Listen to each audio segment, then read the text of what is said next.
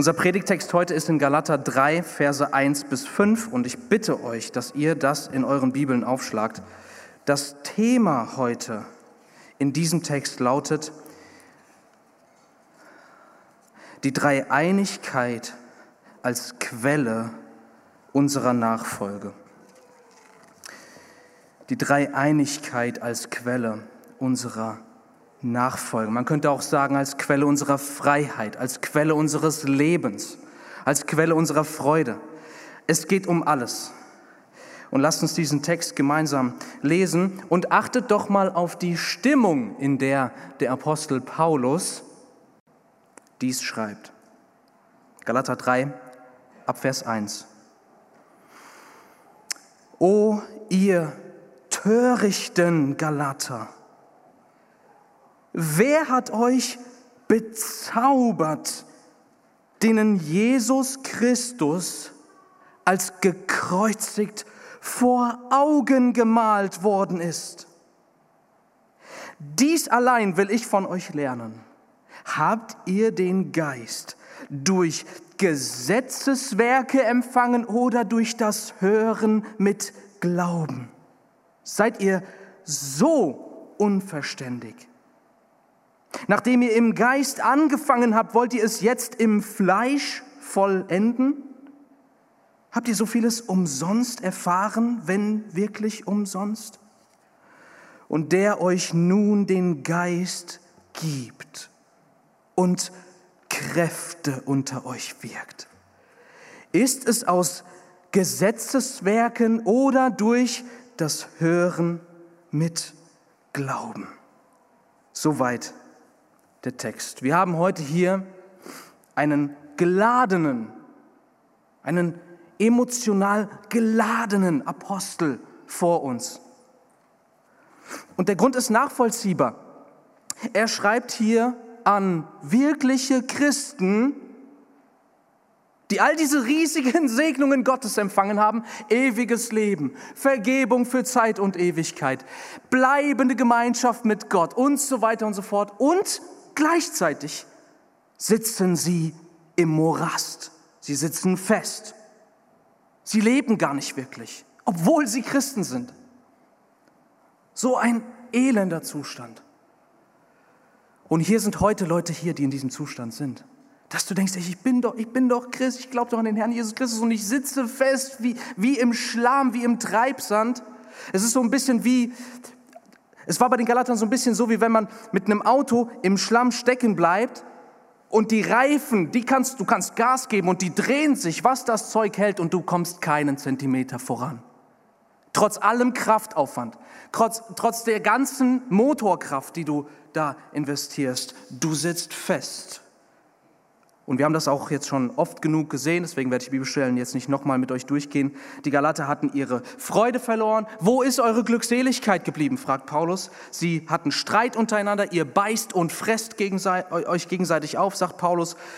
Und sie haben sich selbst zu Sklaven gemacht. Sie haben ihre Freiheit verloren. Was für ein elender, trauriger Zustand, wenn Christen, Christen so sind. Was ist hier los? Und deshalb ist es auch verständlich, dass der Apostel Paulus den Brief nur mit den Worten beginnen kann, nur mit den Worten beginnen kann, ich wundere mich über euch. Und er scheint nicht sehr verständnisvoll zu sein. Fällt euch das auf? Er sagt nicht, oh ihr armen Geschwister im Glauben, ihr tut mir ja so leid, Mensch, ich bete für euch. Nein, das Erste, was er sagt, ist, oh ihr törichten Galater, Unverständige. Und dann nochmals im gleichen Text in Vers, 2, äh, Vers 3, seid ihr so unverständig, so töricht, so schwer von Begriff?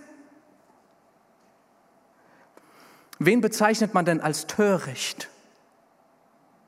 Man bezeichnet nur jemanden als töricht oder schwer von Begriff oder unverständlich, wenn, wenn, wenn dieser Mensch etwas, was er eigentlich besser weiß und was absolut grundlegend ist, ignoriert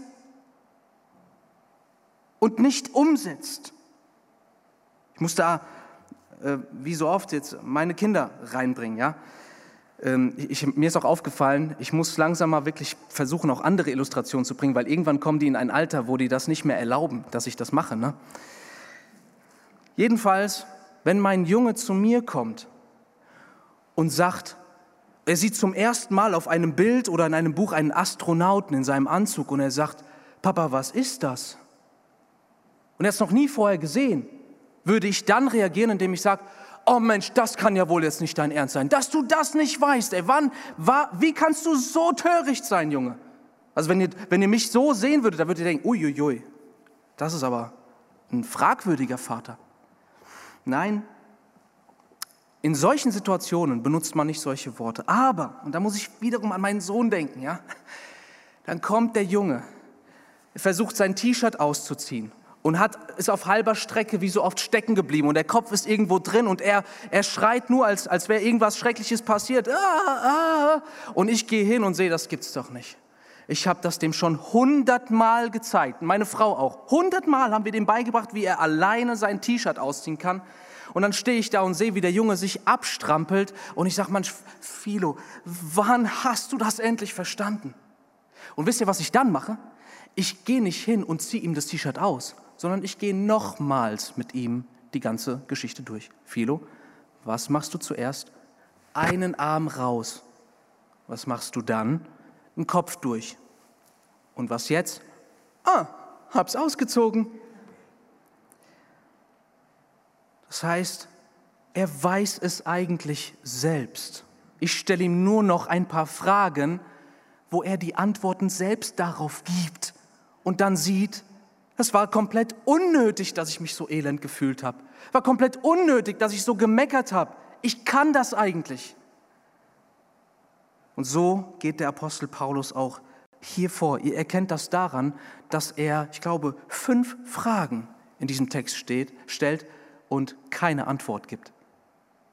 Weil er weiß, sie kennen die Antwort eigentlich. Und deshalb sind sie auch als töricht zu bezeichnen. So sind wir oft. Und deshalb sagt er, ihr Galater, ihr habt die absoluten Basics, die grundlegendsten Dinge, die ihr eigentlich kennt, die habt ihr aus den Augen verloren. Und es, ist, es gehört zum Christsein dazu, dass man ein befreites und ein von Freude überfließendes Leben führt. Aber er wendet sich nicht an sie einfach wie ein Lehrer, sondern als ein Vater. Schaut doch mal bitte ein Kapitel im Voraus, Kapitel 4, Vers 19. Und dort seht ihr den Ton, in dem der Apostel spricht. Dort sagt er, meine Kinder, um die ich abermals Geburtswehen habe, bis Christus in euch Gestalt gewinnt. Meine Kinder.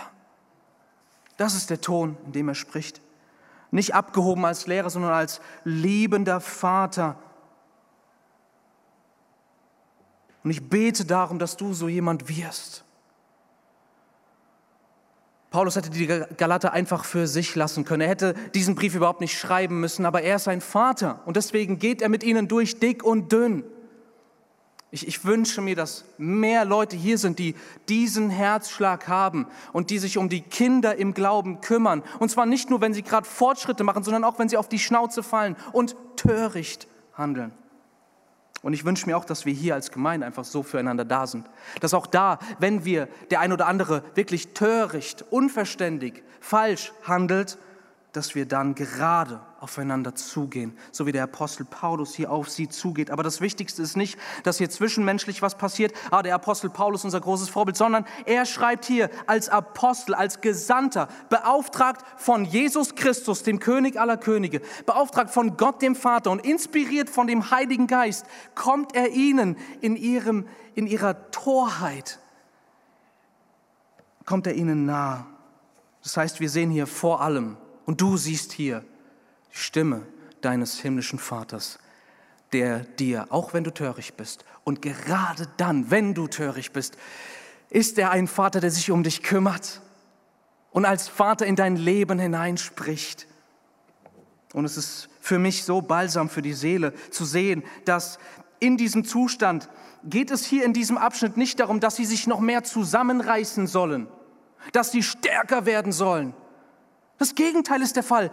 Sie werden dafür angeklagt, dass sie aus dem Fleisch mit dem Fokus auf sich selbst, auf ihre Gesetzeswerke leben. Das ist nicht richtig, das ist nicht fromm, wenn du den Fokus auf dich und deine Leistung und deine Anstrengungen legst. Die Lösung ist nicht im Blick auf uns, sondern die Lösung, die dieser Text so klar uns vor Augen hält, ist der Blick im Glauben auf den dreieinigen Gott, auf jede Person der Gottheit. Und jede Person der Gottheit sehen wir hier im Text. Deswegen ist der Aufruf heute an dich, wenn du in, in diesem Morast drin steckst, blicke weg von dir und blicke auf Gott den Vater und auf Gott den Sohn und auf Gott den Heiligen Geist. Dort ist deine Medizin, dort ist deine Lösung. Weg von dir. Er ist der Macher, er ist der Herr, er ist der Erlöser. Aber möge auch die Tatsache, Geschwister, möge auch die Tatsache, dass der Vater im Himmel uns, wenn wir denn in so einem oder in einem ähnlichen Zustand sind wie sie, möge die Tatsache, dass der himmlische Vater uns als töricht, als unverständig bezeichnet, uns doch nicht kalt lassen. Wenn dieser Vater, von dem wir auch gerade gesungen haben, wenn dieser Vater sagt, warum bist du so unverständig? Möge es uns traurig machen, dass der Vater uns so ansprechen muss. Und vom Himmel sagt, oh du törichtes Kind. Denn er hat uns zu mehr bestimmt, Geschwister, als nur unsere Zeit hier abzusitzen oder in so einer Art Morast drin zu sitzen. Wir sind zu großem berufen. Wir haben, wir haben so ein herrliches Erbe, einen herrlichen Auftrag bekommen. Wir sollen hier dabei sein, wenn Gott sein Reich aufrichtet, das eine ewige Königreich. Wir sind berufen, Jünger zu machen aus allen Nationen. Wir sind berufen, seine Zeugen zu sein, zu dienen, wie Christus gedient hat, die Mächte der Bosheit zu bekämpfen und siegreich zu sein und Sieg über Sünde zu haben. Das ist unser Auftrag und unsere Berufung. Deswegen, wenn wir uns um uns selbst drehen, wenn man hier keinen Unterschied sehen kann in unserem Verhalten im Gegensatz zu solchen, die Christus nicht kennen, wenn wir daran denken, wie erbärmlich wir vielleicht unseren Ehepartner und unsere Kinder lieben, wie egoistisch wir sind, wie wenig wir in der Heiligung, äh, in der Christusähnlichkeit vorankommen, wie wenig Vollmacht wir im Dienst haben, wie wenig Bekehrungen wir sehen, dann lasst uns doch dieses Elend auch erkennen, dass es uns traurig macht und dass es uns nach der Medizin Gottes fragen lässt. Denn erst wer sein Elend sieht, der fragt nach Medizin. Und die Medizin gibt Gott uns hier in diesem Text, denn die Medizin ist und das sind die drei Punkte dieser Predigt. Blicke, erstens, Blicke auf Christus am Kreuz. Zweitens, Blicke auf den Heiligen Geist in dir. Und drittens, Blicke auf den Vater im Himmel. Erstens, Blicke auf Christus am Kreuz. Und wenn ich das so jetzt oft wiederhole, Blicke auf Christus, dann meine ich damit ein, setze den Fokus von dir weg auf und weg von dir auf Gott und blicke auf ihn im Glauben und im Vertrauen. Und dann fängt er an, Dinge zu tun und du wirst frei. Erstens, blicke auf Christus am Kreuz. Das ist das Erste, was Paulus hier anspricht. O unverständige Galater, wer hat euch bezaubert, denen Jesus Christus als gekreuzigt vor Augen gemalt worden ist? Er redet hier in Vergangenheitsform. Das heißt, die Galater hatten etwas Bestimmtes erlebt, haben es aber nicht mehr, okay? Das ist nicht mehr jetzt der Zustand. Sie blicken nicht mehr auf Christus, den Gekreuzigten, sondern ihr Blick ist abgeschweift von ihm. Und das, ist, das bezeichnet Paulus als, wer hat euch bezaubert? Wie kommt es dazu, dass ihr den Blick von diesem Christus weglenkt? Sie waren in diesem Zustand, deswegen Vergangenheitsform. Sie sind nicht mehr in diesem Zustand. Und dieses, und, und was genau meint Paulus hier mit Christus vor Augen? Er benutzt einen interessanten und sehr tiefgehenden Ausdruck. Seht ihr das im Text, wenn er sagt, euch wurde Jesus Christus als gekreuzigt vor Augen gemalt. Er sagt nicht, euch wurde Jesus Christus verkündigt. Er sagt auch nicht, ich habe euch Jesus Christus verkündigt sondern er sagt, euch wurde Jesus vor Augen gemalt. Es ist ein großer Unterschied zwischen einfach etwas über Jesus zu hören oder zu erleben, dass Christus deiner Seele, deinem inneren Menschen, deinen Herzensaugen wie vor Augen gestellt wird. Du kannst tausendmal die Botschaft von Jesus gehört haben und doch in deinem harten Herzen und in deinem Unglauben nach wie vor unberührt sein davon. Aber hier ist etwas viel Stärkeres passiert. Und etwas passiert, was alle Christen auszeichnet, nämlich dass sie nicht nur von Jesus gehört haben, sondern dass sie erlebt haben, wie dieser Jesus ihnen vor Augen gemalt wurde. Das heißt, Paulus benutzt hier das Bild aus der Kunst, das Bild eines Künstlers, der ein Bild malt. Und er meint natürlich nicht, dass Paulus jetzt dort war in Galatien und da sagte er, Leute, lasst mich euch mal ein Bild malen. Ist klar, ne? dass er sich jetzt nicht als Künstler vor sie gestellt hat und Jesus ihnen quasi wortwörtlich vor Augen gemalt hat. Nein. Sie hörten Paulus predigen. Er war es, der ihnen von Christus verkündigt hat. Und während Paulus redet, passiert etwas. Dass während er redet, ist es so, als würde vor ihrem inneren Menschen Pinselstrich für Pinselstrich ein Bild zustande kommen, das für sie zum schönsten Kunstwerk wird, zum, zum herrlichsten Anblick, den sie je betrachtet haben. Christus, der Sohn Gottes, der für sie am Kreuz mit all seiner Liebe ihre Schuld bezahlt und ihre Versöhnung mit Gott und ewiges Leben für sie erwirkt. Deswegen heißt es hier auch ganz persönlich, euch wurde Jesus Christus vor Augen gemalt. Hast du das erlebt? Kannst du sagen, ja, ich weiß sehr, sehr viel über Jesus? Oder kannst du sagen, ich habe Jesus Christus im Glauben erblickt? Sie hatten Jesus nie persönlich kennengelernt. Er war schon lange im Himmel, bevor die erste Missionsreise begann. Und trotzdem war es eben so, als würden sie diesen Christus persönlich kennenlernen. Er steht uns vor Augen. Und sie sagen, herrlich.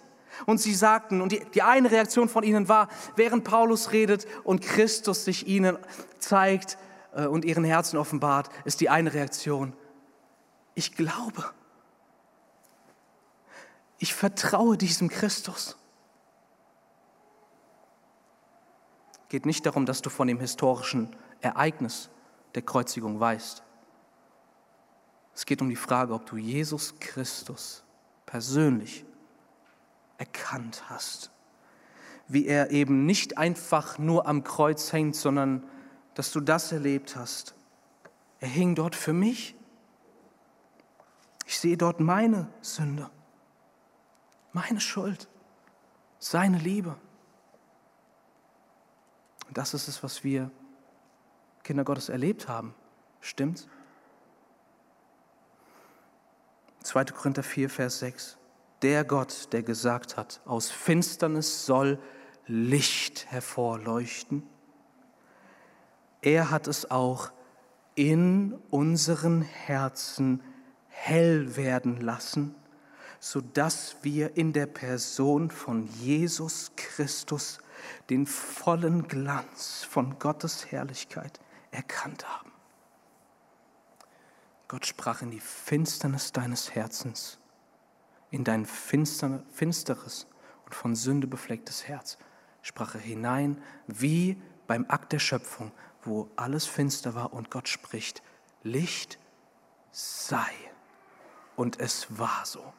Und so hat der Herr durch einen göttlichen Akt in dein Herz, in unser Herz Licht geleuchtet, sodass wir nicht nur Dinge über Jesus erfahren haben, sondern er hat sich uns selbst vor Augen gestellt und wir haben in seinem Anblick die Herrlichkeit Gottes erkannt.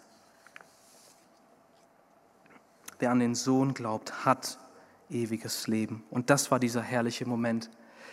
Erinnerst du dich, wie herrlich das war? Weil Paulus, er will sie daran erinnern, wie sie es doch erlebt hatten. Deshalb, wie war das damals für dich, Bruder, Schwester? Erinnerst du dich?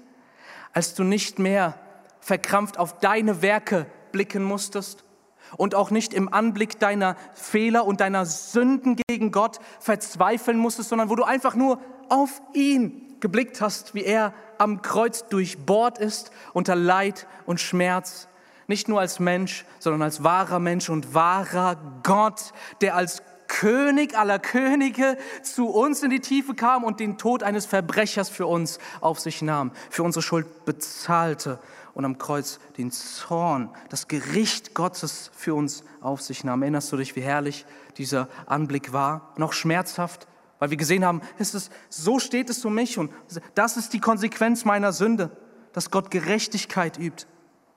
Erinnerst du dich an diesen Moment der Freiheit oder an diese Phase deines Lebens, wo du das nach und nach verstanden hast, bis du einfach gemerkt hast, hey, ich glaube, ich vertraue, ich gehöre Christus, er ist mein Herr.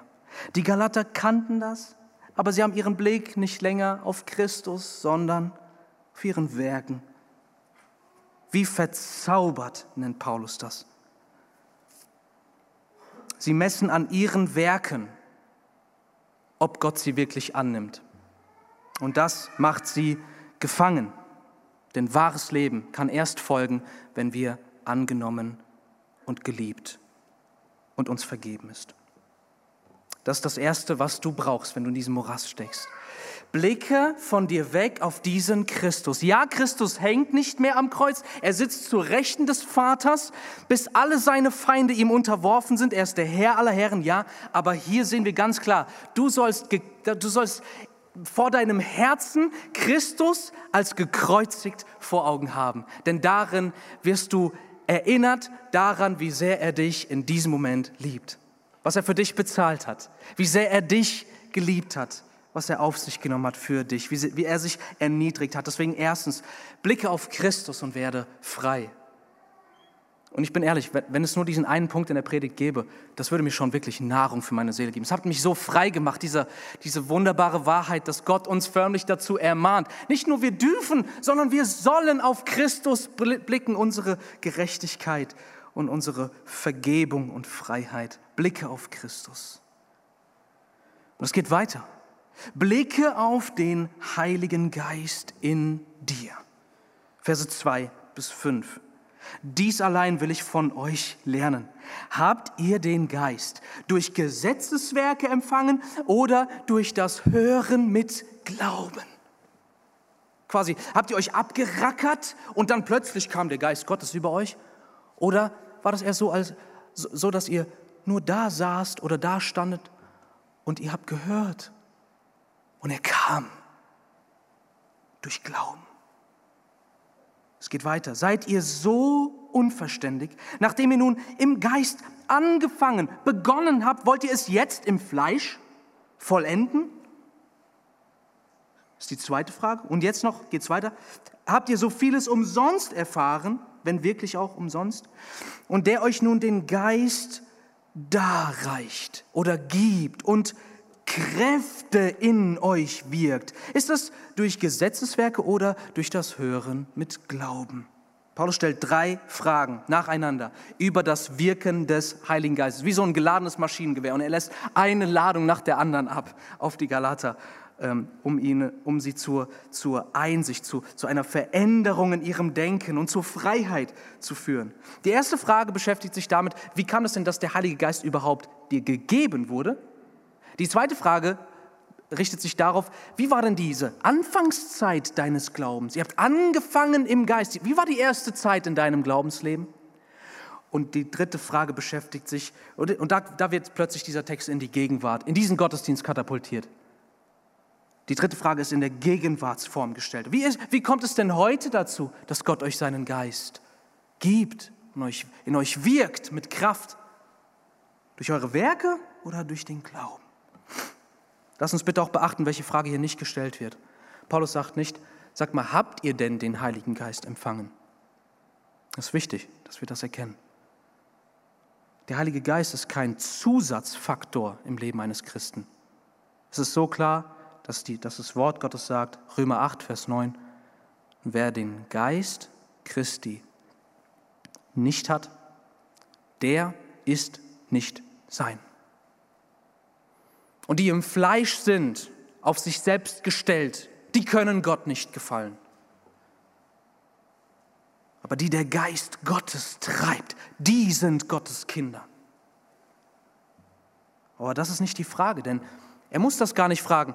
Das sind Christen, sie haben den Heiligen Geist empfangen. Und so ist nur mein Gebet, weil es, es gibt wirklich Leute, die bekennen sich zu Christus und wenn sie beten und handeln und reden, da spielt der Heilige Geist keine Rolle.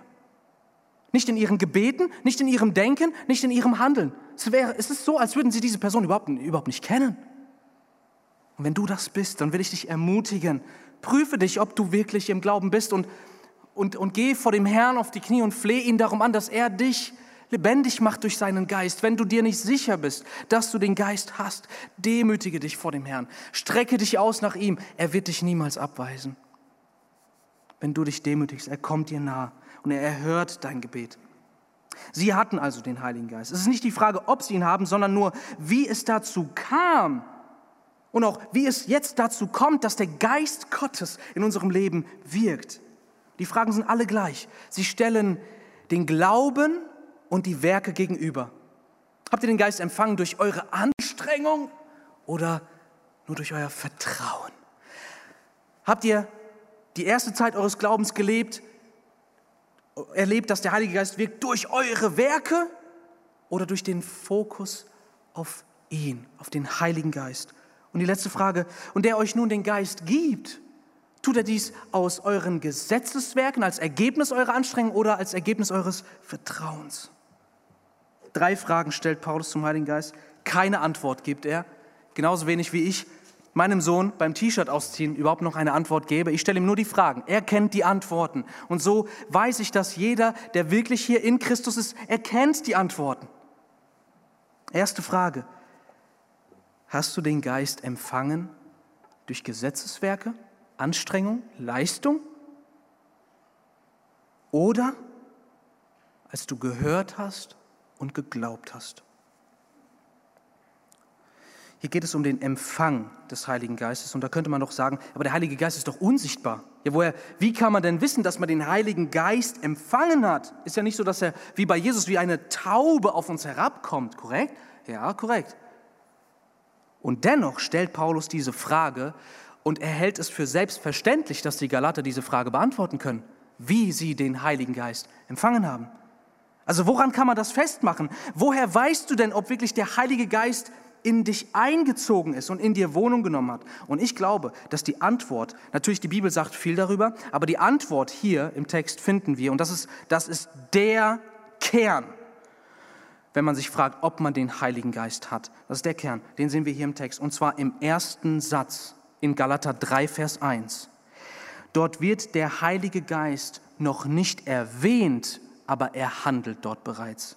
Und ich glaube, wir erkennen den Heiligen Geist in der Formulierung, euch wurde Jesus Christus als gekreuzigt vor Augen gemalt. Wer hat ihnen Christus vor Augen gemalt? Wer hat aus diesem Predigen eine lebendige Begegnung mit dem Auferstandenen erzeugt? Wir wissen, dass Paulus der Missionar war, der den Galatern das Evangelium gebracht hat. Aber er sagt nicht, wer hat euch bezaubert, nachdem ich euch Christus so vor Augen gemalt habe. Er sagt nicht, er hat das getan. Und er redet auch nicht von ihnen. Er sagt nicht, wer hat euch bezaubert, nachdem ihr euch Jesus so klar vor Augen gestellt oder vor Augen gemalt habt. Nein, er redet hier in einem ganz interessanten Passiv. Wer hat euch bezaubert? Euch, denen Jesus Christus als gekreuzigt vor Augen gemalt worden ist. Er konnte predigen. Ja, sie konnten zuhören. Aber was keiner kann, ist, dass Christus kennengelernt und seine Herrlichkeit einem vor Augen gestellt wird. Das kann kein Mensch tun. Und in diesem Passiv erkennen wir ohne Zweifel das Wirken des Heiligen Geistes. Es ist mehr passiert als nur predigen und zuhören, sondern dieses, dieses, dieser herrliche Anblick auf Christus kam zustande und das hat der Heilige Geist getan. Er hat das getan, was Jesus von ihm angekündigt hat in Johannes 16, 14, da hat er gesagt, und wenn der Heilige Geist kommt, er wird mich verherrlichen. Und was bedeutet das? Er wird Jesus verherrlichen. Das bedeutet, dass der Heilige Geist kommt, Christus geht, der Heilige Geist kommt und er wirkt in den Herzen der Menschen. Er überführt sie, er offenbart ihnen, wie herrlich Jesus Christus ist und dass er der Retter ist und dass er unsere Vergebung und Gerechtigkeit und unser ewiges Leben und der Weg und die Wahrheit ist, all das. Ist, das macht uns der Heilige Geist klar. Und ihr Lieben, das ist der Kern des Christseins. Die Frage, ob du, ob du Jesus Christus als herrlich, als deinen größten Schatz und als höchstes Gut kennengelernt hast. Das ist der Kern von Christsein. Das Reich der Himmel gleicht einem Mann, der in einem Acker einen Schatz fand, einen Schatz. Und jetzt Achtung, und in seiner Freude ging er hin, verkaufte alles, was er hat und kaufte diesen Schatz, diesen Acker. Das ist das Merkmal von wirklichem Glauben, dass du Jesus Christus als herrlichen Herrn und Heiland und als höchstes Gut und als größten Schatz erkennen durftest. Und deine Reaktion war, ich glaube, ich gebe mich ihm hin. Ich liebe ihn, ihn, den, der mich zuerst geliebt hat. So hast du es erlebt, oder nicht? Nicht als du dich angestrengt hast, da kam plötzlich der Geist Gottes über dich. Nein, du hörtest von diesem Christus und du empfingst den Heiligen Geist. Und er hat dir Christus vor Augen gestellt. Zweite Frage. Und wie war es danach in der Anfangszeit deines Glaubens? Paulus sagt, im Geist habt ihr angefangen, und wolltest nun im Fleisch vollenden? Wie war denn die erste Zeit nach deiner Bekehrung? Das war eine richtig harte, anstrengende Zeit, ne? wo du dich zu allem zwingen musstest und sich überhaupt nichts in deinem Leben getan hat, es sei denn, du reißt dich voll zusammen. Stimmt's? Nee, du warst verliebt. Du warst frei. Du warst erkauft. Du hast im Geist angefangen, egal wie gut du damals überhaupt über den Heiligen Geist am Beginn deines Glaubens Bescheid wusstest. Aber der, durch diesen Blick auf Gott und auf das Evangelium, da hat der Geist Gottes als auf, auf deinen Glauben hin, hat er einfach gewirkt und dich angetrieben und dir Kraft gegeben und nichts war dir zu viel, stimmt's? Du hast alles in der Gemeinde mitgenommen, was nur ging. Du hast Leute einfach angerufen, weil du Liebe für alle Menschen hattest. Du hast ihnen gedient. Du hast, dir war nichts zu viel. Verliebt. Und das Bild benutzt Paulus auch im zweiten Korintherbrief. Ich habe euch einen Mann verlobt, Jesus Christus. Wie war die Anfangszeit deines Glaubens? War sie nicht so, dass du im Geist angefangen hast und du willst es jetzt im Fleisch vollenden? Dritte Frage, wie ist es heute? Erlebst du es heute, dass der Geist dann in dir wirkt, wenn du dich richtig und allein auf dich und deine Werke fokussierst und was du noch alles schlecht machst und wo du dringend vorankommen müsstest? Ist, sind das so die Phasen, die Momente, wo wirklich der Geist Gottes kommt und dir plötzlich hilft? Oder wirkt er eher, wenn du ihn einfach im Fokus hast und mit ihm rechnest und an ihn glaubst? Du kennst die Antwort. Du kennst die Antwort. Der Text sagt es klipp und klar. Wir vertrauen auf ihn und er wirkt. Das ist übrigens nichts Passives. Und es ist auch nicht so, dass jemand, der Bekehrung erlebt, dass der sagt, wow, so groß ist die Gnade. Ja Mensch, da kann ich mich ja auf der Couch zurücklehnen. Das macht keiner. Keiner, der wirklich bekehrt ist, macht das. Warum?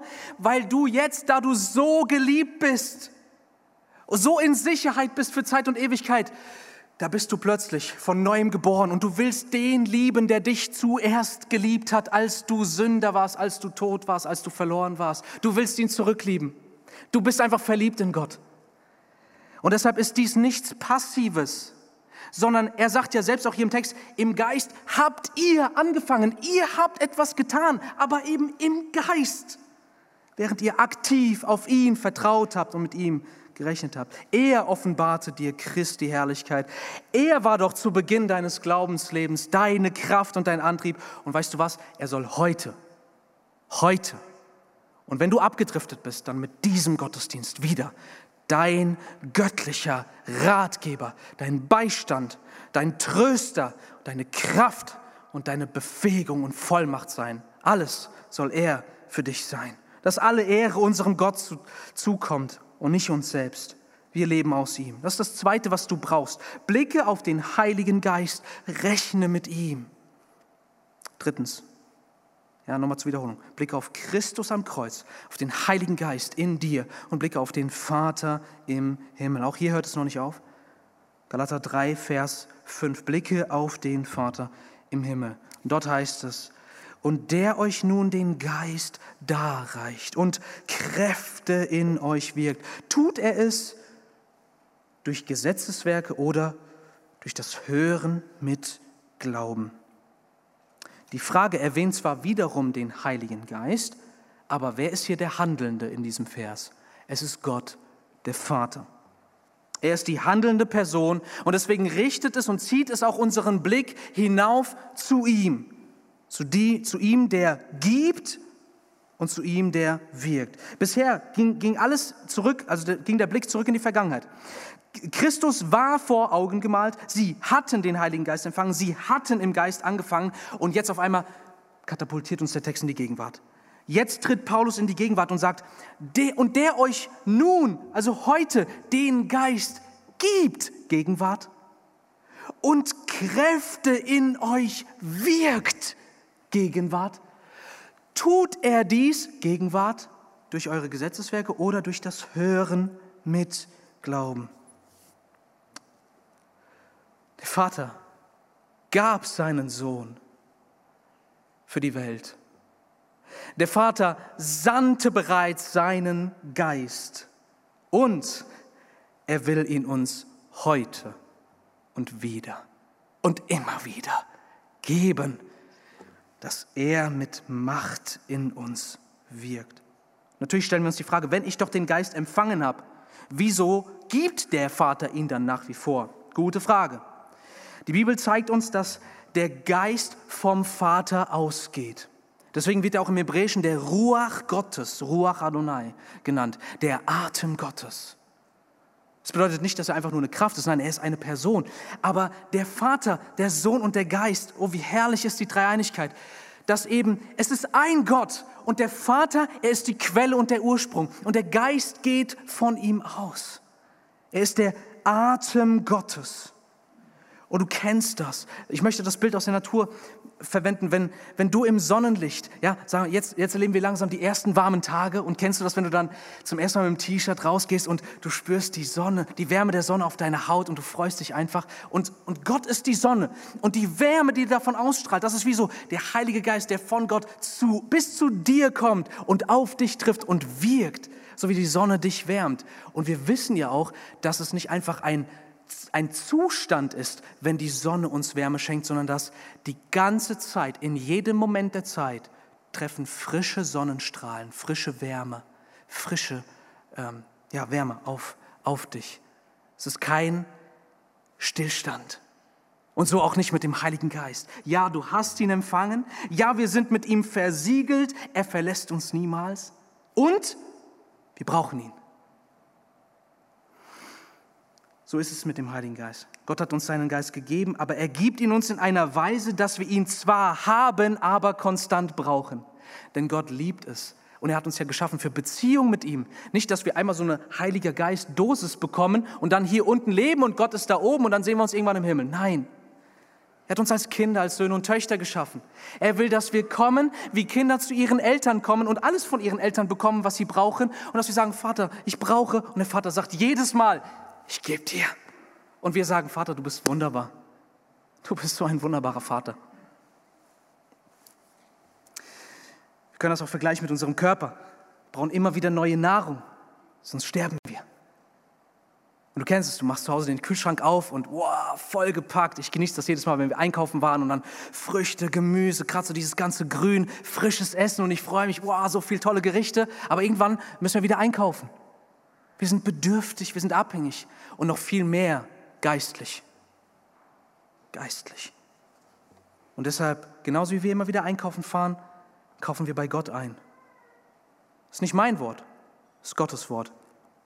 Nur, dass wir zu Gott nicht uns erst ins Auto setzen müssen und den Geldbeutel einpacken müssen, sondern, Jesaja 55, Vers 1, auf, ihr Durstigen, alle, kommt kommt zum Wasser. Und die ihr kein Geld habt, kommt, kauft und esst. Lasst uns nicht von ihm abwenden und uns einfach anstrengen, sondern uns ihm zuwenden und glauben. Und dann kommt ein Eifer für den Herrn und eine Liebe und ein Handeln. Jesus hat es selbst gesagt in Lukas 11, 13, dass wir konstant bitten sollen um den Heiligen Geist. Lukas 11, Vers 13. Wenn nun ihr, die ihr böse seid, euren Kindern schon gute Gaben zu geben wisst, wie viel mehr wird der Vater, der vom Himmel ist, euch den Heiligen Geist geben, wenn ihr darum bittet. Und dieses bittet, das ist im Griechischen ein Partizip. Wortwörtlich übersetzt, auch wenn wir heute keine Partizipien mehr benutzen, müsste man übersetzen, wenn ihr Bittende seid. Es ist ein Zustand, ein, ein Handlungszustand. Wir sind konstant, Vater, bitte, ich brauche dich, bitte gib mir deinen Geist. Und jedes Mal neu sagt der Vater, bitte schön, sehr gerne, mein Kind, ich liebe dich, ich gebe dir alles, was du brauchst. Und ihr Lieben, auch wenn wir in Sündenkämpfen sind und auch wenn wir unser Gewissen befleckt haben und in der Heiligung so schlecht vorankommen, genau dann Besonders dann brauchst du den Heiligen Geist. Ja, man kann sagen, die Fülle des Geistes und Vollmacht im Heiligen Geist, das bekommst du nicht ohne Gehorsam Gott gegenüber. Das ist gar kein, gar kein Zweifel. Da ist die Bibel keinen Zweifel offen. Aber wenn wir da ins andere Extrem gehen und so tun, als müssten wir erstmal abliefern und gehorsam sein und dann dürfen wir mit dem Heiligen Geist rechnen, das ist absoluter Quatsch. Wie könnten wir denn Sünde überwinden? Beten im Heiligen Geist, dienen, wie Christus gedient hat, wachsen zu ihm hin. Wie könnten wir das überhaupt ohne den Heiligen Geist? Deswegen bitte in jedem Moment deines Lebens, auch im Moment deiner Schwachheit, auch im Moment, wenn du hingefallen bist, der Vater ist der vollkommene Vater, der dir gerne gibt. Und das heißt hier, er wirkt Kräfte in euch. Bei manchen steht Wunderwerke, das griechische Wort ist Dynamis. Daher kommt auch das Wort Dynamit. Das ist einfach der Gedanke an Kraft dass der Herr selbst in dir wirkt durch seinen Geist. Und durch den Geist können wir wirklich Veränderung erleben, Geschwister. Und hier nur, komm schon zum Ende, einige Verse über den Heiligen Geist, die uns hoffentlich dabei helfen, den Blick auf ihn im Glauben zu richten und mit ihm zu rechnen. 2. Korinther 3,17. Der Herr aber ist Geist. Wo aber der Geist des Herrn ist, da ist Freiheit. 2 Timotheus 1, Vers 6. Gott hat uns nicht einen Geist der Angst gegeben, sondern der Kraft und der Liebe und des gesunden Denkens. Römer 8, Vers 13.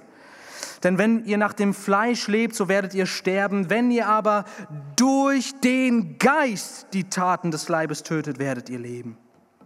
1. Korinther 2, 13. Und davon reden wir auch. Nicht in Worten gelehrt durch menschliche Weisheit, sondern in Worten gelehrt durch den Heiligen Geist. Und aus dem Galaterbrief. Galater 4, Vers 6. Weil ihr aber nun Söhne seid, sandte Gott den Geist seines Sohnes in unsere Herzen, der da ruft, aber Vater, Papa zum König aller Könige. Galater 5, Vers 16. Ich sage aber, wandelt im Geist und ihr werdet die Taten des Fleisches nicht vollbringen. Deshalb Gemeinde, deshalb Bruder, Schwester, wandel im Geist. Lebe im Geist. Lebe mit dem Geist, lebe im Geist, lebe durch den Geist, aber lebe, lass den Heiligen Geist jeden Tag die zentrale Rolle spielen in deinem Leben. Mein Gebet ist, dass kein Tag vergeht, bis du in den Himmel kommst, an dem du nicht den Vater um den Heiligen Geist bittest und das mit der Haltung, dass du weißt, er gibt ihn dir. Denn dann bittest du auch im Glauben und du empfängst, denn er ist ein guter Vater und er hält sein Versprechen an jedem einzelnen Tag und in jeder einzelnen Stunde. Oh, ich würde noch gern darüber reden, wie die Dreieinigkeit, obwohl wir hier eine Rollenverteilung sehen, doch alle Personen miteinander verwoben sind. Dass eben nicht nur Christus für uns starb, sondern dass es auch in der Bibel heißt, Gott war in Christus und versöhnte die Welt mit sich selbst. Dass es eben nicht nur ist, dass der Geist in dir wirkt, sondern dass der Vater ihn gibt. Dass Christus dir vor Augen gemalt wurde, aber nicht einfach durch Christus selbst, sondern durch den Heiligen Geist. So viel könnte man nennen, wo der Vater, der Sohn und der Heilige Geist in einem perfekten Teamwork für dich und dein Heil mit Macht gemeinsam wirken. David staunte, als er nur in den Himmel schaute und damals sah er ja nur ein paar Sterne über, über sich. Wir wissen heute viel mehr über die, über die schiere Weite des Universums, über die vielen hunderttausenden Galaxien mit hunderten von Millionen von Sternen. Und David sagte schon, wenn ich mir das anschaue, da sage ich, was ist der Mensch, dass du überhaupt an ihn denkst? Gott denkt nicht nur an dich. Er verließ den Himmel, geht ans Kreuz, gibt dir seinen Geist und versorgt dich heute mit allem, was du brauchst. Macht dich das frei? Dann, dann, dann steh auf. Dann steh auf. Und so wie du im Geist angefangen hast, mache jetzt im Geist weiter. Halte dir Christus vor Augen. Blicke auf ihn. Blicke auf den Geist in dir. Fokussiere dich auf ihn. Rechne mit ihm und blicke auf den Vater, der dir alles in, an jedem Tag neu gibt, was du brauchst. Und vor allen Dingen geistliches Leben und Kraft durch den Heiligen Geist. Sei ein Jünger von Jesus. Sei mutig. Stehe auf. Und, und, und hier einfach als praktische Anwendung, ja. Wir sind als Jünger Schüler. Und Schüler machen nur zwei Sachen lernen und umsetzen. Komm in diesen Prozess bitte rein. Lerne als Kind Gottes, als angenommenes und geliebtes Kind. Lerne und setze um. Lerne, die Bibel zu studieren. Lerne, deine Zeit gut zu nutzen. Lerne nun zu dienen, wie Christus gedient hat. Lerne nun zu vergeben, zu beten. Lerne, lerne ein guter Ehemann zu sein, der Christus widerspiegelt. Eine gute Ehefrau zu sein, die die, die, die Gemeinde, die Liebe der Gemeinde zu Christus widerspiegelt. Lerne ein besserer Vater zu sein durch Christus, eine bessere Mutter, Eltern im Glauben, geistliche Väter und Mütter. Besuche einen Hauskreis, lies die Bibel, kauf dir gute Bücher. Wir haben einen brillanten, übertrieben guten Büchertisch, wirklich. Wir haben so tolle Sachen. Komm in diesen Prozess rein, wenn du nun ermutigt bist, in diesem Blick von dir weg auf Gott, der, der dein Leben ist und aus dem deine Nachfolge kommt und handle und werde aktiv. Sei mutig. Du bist geliebt, du bist Kind und der Vater wirkt in dir mit seiner Kraft.